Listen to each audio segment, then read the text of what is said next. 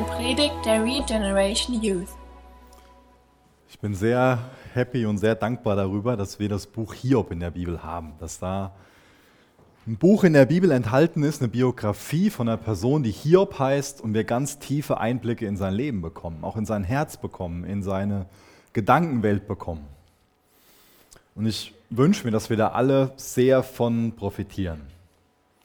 Wir sehen uns heute Abend, wie der Benny eben schon erzählt hat, so einen ganz besonders hellen Moment im Leben von dem Hiob an. Einen hellen Moment in, nicht in Bezug auf die Umstände, in denen er war, sondern in Bezug auf seine Gedankenwelt. Man liest sehr viele depressive Passagen in dem Buch. Ja? Wer das schon mal gelesen hat, der ähm, ist vielleicht hier und da irritiert worden von, von der Geschichte von dem Hiob. Aber gerade der Vers könnt ihr gerne auch aufschlagen und mitlesen aus Hiob 19. Ähm, das ist so ein richtiger Hoffnungsblick, so ein ganz heller Moment in seinem Leben. Hiob 19, Vers 25, da sagt er, und doch weiß ich, dass mein Erlöser lebt und auf dieser Erde das letzte Wort haben wird. Und dieser Ausruf, der ist eingebettet in kapitellange Dialoge zwischen Hiob und Gott und den Freunden vom Hiob mit dem Hiob. Und das sind nicht unbedingt Dialoge, die sich so ganz einfach und angenehm lesen lassen. Ja. Es ist halt nun mal so, dass der Hiob in einer ganz schwierigen Situation ist. Und wir lesen in den, in, in, in den Gesprächen, in den Dialogen dann davon, dass die Freunde zum Teil ganz genau wissen, warum der Hiob in so einer schwierigen Situation ist. Hiob hat ja diese ganzen Hiobs-Botschaften bekommen. Ihm ist ja gesagt worden, deine Kinder sind gestorben und das ist passiert, das ist passiert, die ganzen schlimmen Dinge. Und dann erklären die Freunde, warum das zugestoßen ist. Und auch Hiob stellt diese Warum-Frage. Und auch andere, die schon über das Thema gepredigt haben, schon ein paar Mal auch erklärt dass es nicht unbedingt so sinnvoll für uns ist, dass wir mitten im Leid diese Frage nach dem Warum stellen. Aber mir geht es heute am Anfang darum, das ein bisschen zu relativieren.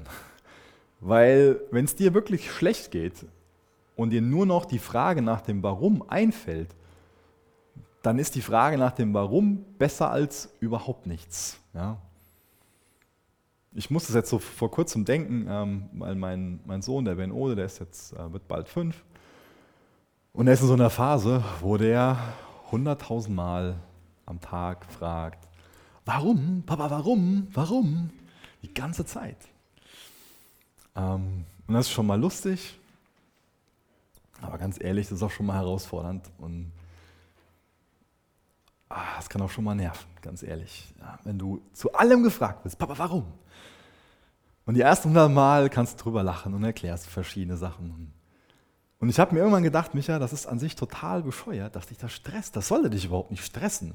Weil was drückt das denn aus, dass der dich fragt, warum? Der hat den Glauben, dass der Papa alles erklären kann, was, was der fragt. Dass der Papa zu allem eine Antwort hat und das auch noch irgendwo ihm beibringen kann, warum das so ist.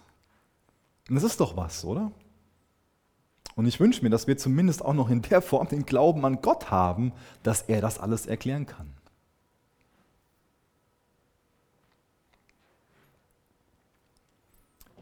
Das Positive an der Sache, wenn wir Gott zumindest noch fragen, warum, ist, dass wir zu Gott aufblicken und dass wir zu ihm hingehen. Und ich glaube, dass das oft eine ganz entscheidende Sache in unserem Leid ist, was wir dann für eine Perspektive haben, dass wir nicht uns nur das Leid angucken, dass wir uns nicht nur die schwierigen Umstände angucken, sondern dass wir zumindest noch zu ihm hinblicken und zu ihm hingehen.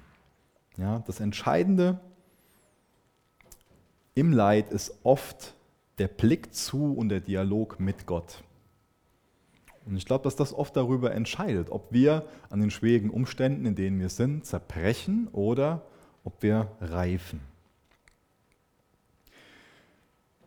Wenn man sich diese ganzen Zweifel anguckt und die ganz vielen offenen Fragen, die, die Anklagen liest, die Verteidigungsreden, dann können die einen ziemlich irritieren. Zumindest auch, weil da gewisse Dinge über Gott gesagt werden, die gar nicht der Wahrheit entsprechen. Weil Gott als jemand dargestellt wird, zum Teil, der er gar nicht ist. Und das finde ich eine interessante Sache. Dass dann trotzdem solche Dialoge in Gottes Wort landen, Teil der Bibel sind. Stell dir mal folgende Situation vor. Da ist ein Unternehmen, wo, ich sag mal, 100 Leute im Büro arbeiten. Und einer von den Angestellten, der im Büro arbeitet, ist so ziemlich angepisst von seinem Chef. Und er schreibt sich so den ganzen Frust von der Seele runter. Ja? Schreibt eine E-Mail und ähm, packt ganz viele falsche Anschuldigungen dem Chef gegenüber da rein, ganz viele falsche Anklagen und macht den Chef so richtig runter in der E-Mail. Und schickt die E-Mail an seine ganzen Kollegen und vergisst, den Chef aus dem CC zu nehmen schickt die E-Mail raus. Die ganzen Arbeitskollegen bekommen die und lesen die. Was glaubt ihr, was passiert, wenn der Chef die E-Mail liest? Der Mitarbeiter muss sofort ins Büro kommen, bekommt sofort gesagt, dass er eine fristlose Kündigung hat. Ich könnte mir vorstellen, dass der Mitarbeiter nicht sofort gerufen wird, sondern dass der Chef sofort seinen IT-Mitarbeiter holen lässt und zu ihm ruft und ihm klar macht, dass er die E-Mail noch aus allen Postfächern rauslöscht, die sie halt noch nicht gelesen haben, damit die E-Mail einfach verschwindet, damit die ganzen falschen Anschuldigungen weg sind.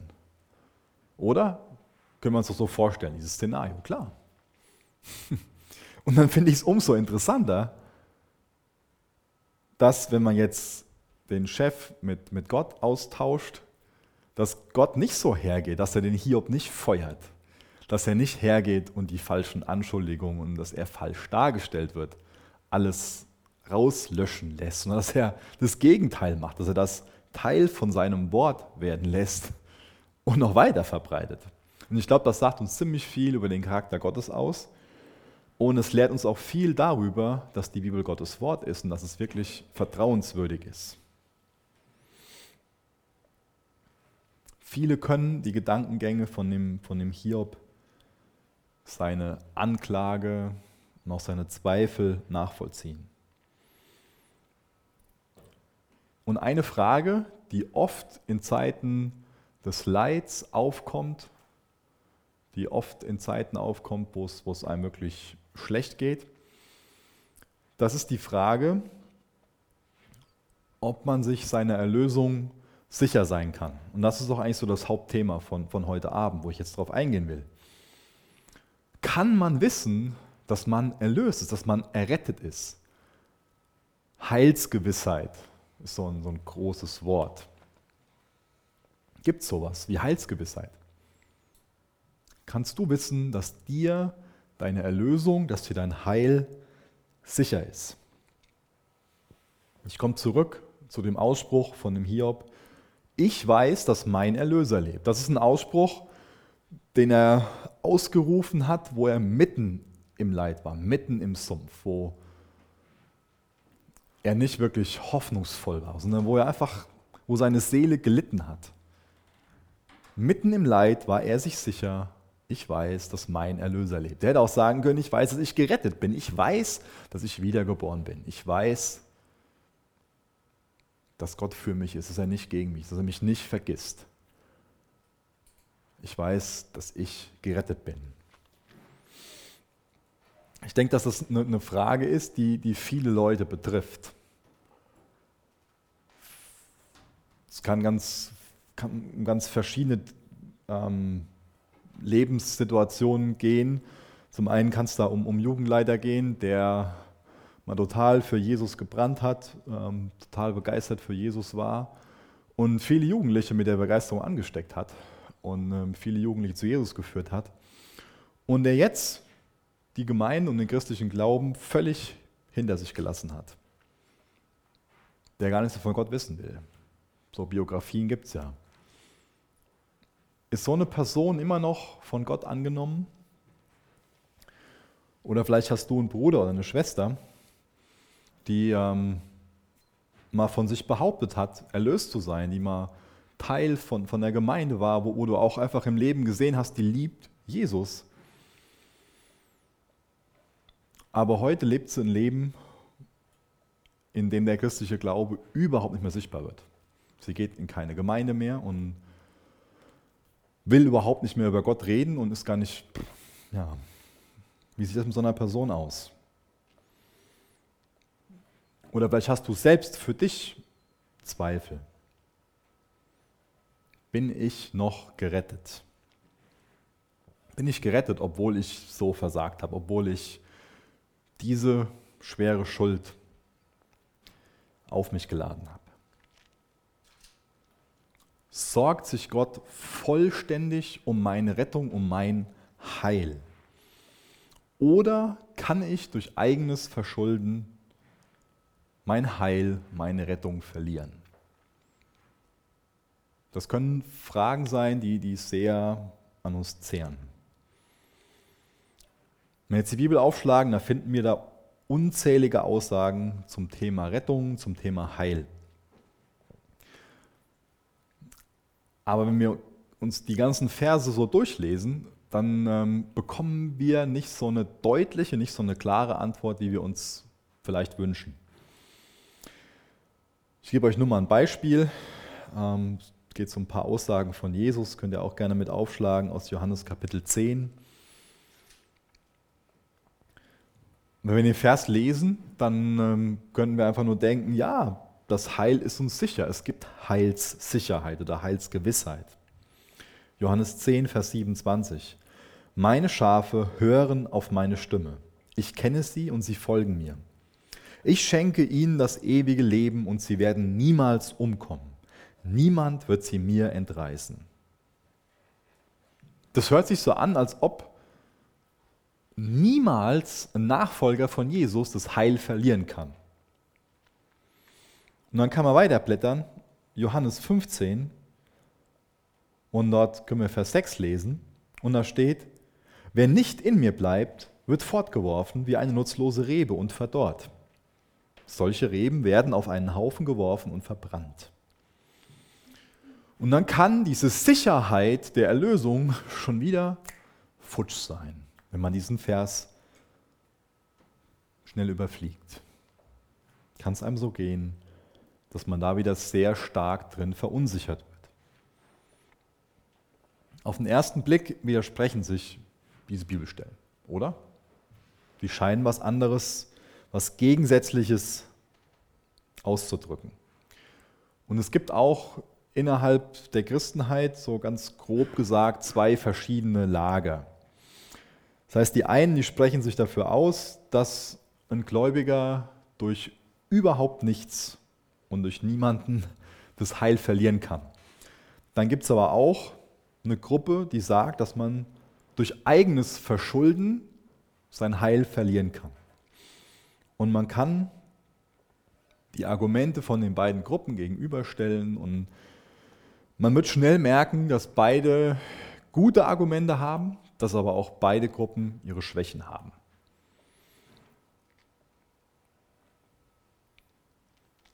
Wie sieht das denn jetzt aus? Ist jetzt das Heil unverlierbar? Ist es letztlich egal, wie wir als Christ handeln? Gibt es so einen Automatismus, einmal gerettet, immer gerettet? Gibt es so eine, so eine Fahrkarte in den Himmel? Macht es überhaupt keinen Unterschied, ob ich jetzt von Herzen Jesus nachfolgen will, mit allen Zweifeln und allem Versagen, oder ob ich, nachdem ich mal ein Gebet mitgesprochen habe, genauso weiterlebe wie vorher oder vielleicht mich noch mehr gehen lasse als zu dem Zeitpunkt, bevor ich das Gebet mal gesprochen habe.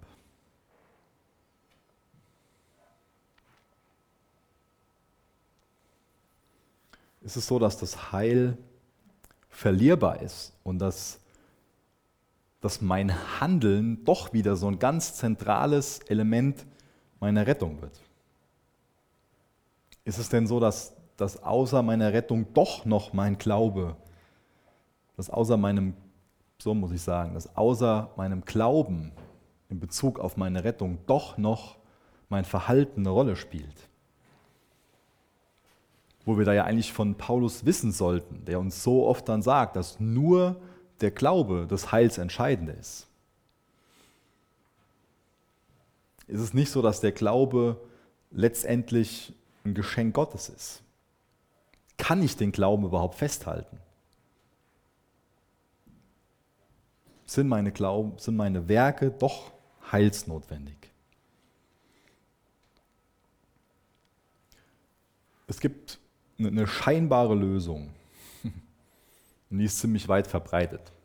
Es gibt dann Leute, die sagen, ja, man muss die Christen unterteilen in wahre Christen und in Menschen, die nur so tun. Und angewandt auf, auf diese ganzen Fragen bedeutet das, dass die Person, die bis zum Ende durchhält, die bis zum Ende an Jesus festhält, dass die Person ein wirklich wiedergeborener Christ war und dass wer nicht bis zum Ende durchhält, dass der es einfach nur gefaked hat, dass, dass die Person nicht wirklich ein wiedergeborener Christ war. Aber ich glaube nicht, dass, dass das wirklich des Rätsels Lösung ist und dass es eine gute Lösung ist, sondern ich glaube, dass das zu oberflächlich ist, dass es zu einfach ist, dass es zu spekulativ ist und dass es auch äußerst lieblos ist, über Leute, von denen wir wissen, dass sie mal Jesus geliebt haben, jetzt zu denken, wo sie Jesus nicht mehr nachfolgen, ach, die Person, die hat es, die hat es nur irgendwie so, es war nie wirklich echter Glaube, das war nur was Äußeres.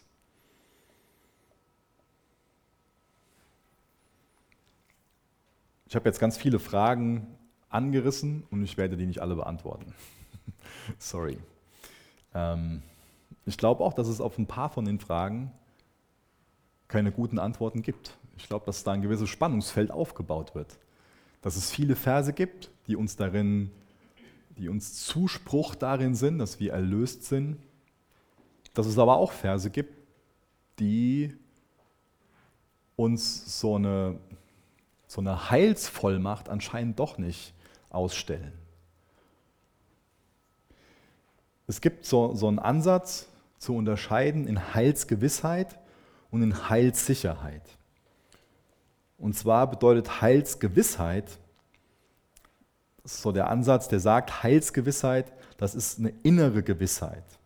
Das ist eine innere Gewissheit, von Gott angenommen zu sein und nur auf der Basis unseres Glaubens ewiges Leben zu haben. Und das können wir auch in Römer 8 nachlesen, dass es sowas gibt, dass der Geist Gottes, dass der Heilige Geist in uns das Zeugnis gibt, dass wir Kinder Gottes sind. Das heißt, Heilsgewissheit, das kann etwas sein, was wir bekommen durch das Wirken vom Heiligen Geist in uns. Und dann gibt es Leute, die sagen, neben der Heilsgewissheit gibt es so, so ein Label, nenne ich es mal, was sich Heilssicherheit nennt. Und da geht es weniger um eine innere Gewissheit, ähm, sondern vielmehr um biblische Fakten, die belegen, dass meine Rettung sicher ist. Das heißt, egal, ob sich das in meinen Gefühlen widerspiegelt und egal, ob sich das in meinem Leben widerspiegelt, dass ich eine Beziehung zu Jesus habe. Und so eine automatische, selbstverständliche Heilssicherheit ich glaube, dass man die nicht losgelöst von einem persönlichen Handeln oder sogar Extremfall, so Abfall vom Glauben herstellen kann. Ja? Zum Beispiel wird auch in Jakobus 2, Vers 14 beschrieben, dass Glaube ohne Werke tot ist. Das heißt, so eine völlige, so eine bewusste, willentliche Entfremdung von Gott durch Ungehorsam und Unglauben wenn das denn möglich ist, nachdem ich mal eine Beziehung zu Jesus hatte, die kann anscheinend das Heil in Gefahr bringen. Da gibt es viele Bibelverse, die das anscheinend aussagen. Und trotzdem gibt es unheimlich viele Bibelverse, die ganz hoffnungsvoll betonen, dass Gott das Heil vollenden wird, dass er das gute Werk, was er angefangen hat, zu Ende bringen wird. Und ich glaube, dass wir Heilsgewissheit haben können, also so eine innere Überzeugung, gerettet zu sein, ich glaube, dass wir das haben können. Und diese Überzeugung wird, wie ich das eben beschrieben habe, durch den Heiligen Geist geschenkt, der in mir wirkt. Das heißt, wer, wer in Verbindung zu Jesus bleibt, und das ist mir ganz wichtig, das, das ganz, ganz dick zu unterstreichen, wer in Verbindung zu Jesus bleibt, mit allem Scheitern, mit allen Zweifeln, der sollte sich und der darf sich keinerlei Sorgen um sein Heil machen. Darf ist zu stark ausgedrückt, sorry. Der muss sich keine Sorgen um sein Heil machen. Aber was mache ich, wenn ich mir Sorgen um meine Rettung mache. Die einzige Grundlage, wie du gerettet sein kannst, ist, indem du für dich anerkennst, dass du schuldig bist, dass du Erlösung brauchst, dass du ein Sünder bist. Das ist eine Sache, die dir bewusst werden muss. Wenn dir das bewusst ist, dann weißt du, du hast ein Problem. Und dann bietet uns Jesus die Lösung an. Er ist für uns am Kreuz gestorben. Er hat stellvertretend das vollbracht, was wir tun müssten, um wieder mit Gott ins Reine zu kommen. Das heißt, wenn wir das, was er für uns getan hat, wenn wir das im Glauben annehmen, wenn wir hergehen und sagen, Jesus, ja, ich bin ein Sünder, aber ich vertraue dir meine Schuld an. Du bist stellvertretend für mich gestorben. Dann sind wir erlöst, dann sind wir gerettet. Und trotzdem kann es vorkommen, dass du, obwohl du darauf vertraust, Zweifel hast, dass du Ängste hast, was deine Rettung angeht. Und dann will ich dir Mut machen, dann geh zu einem erfahrenen Christen, dann geh zu einem reifen Christen und sprich mit dem deine Ängste und deine Sorgen durch.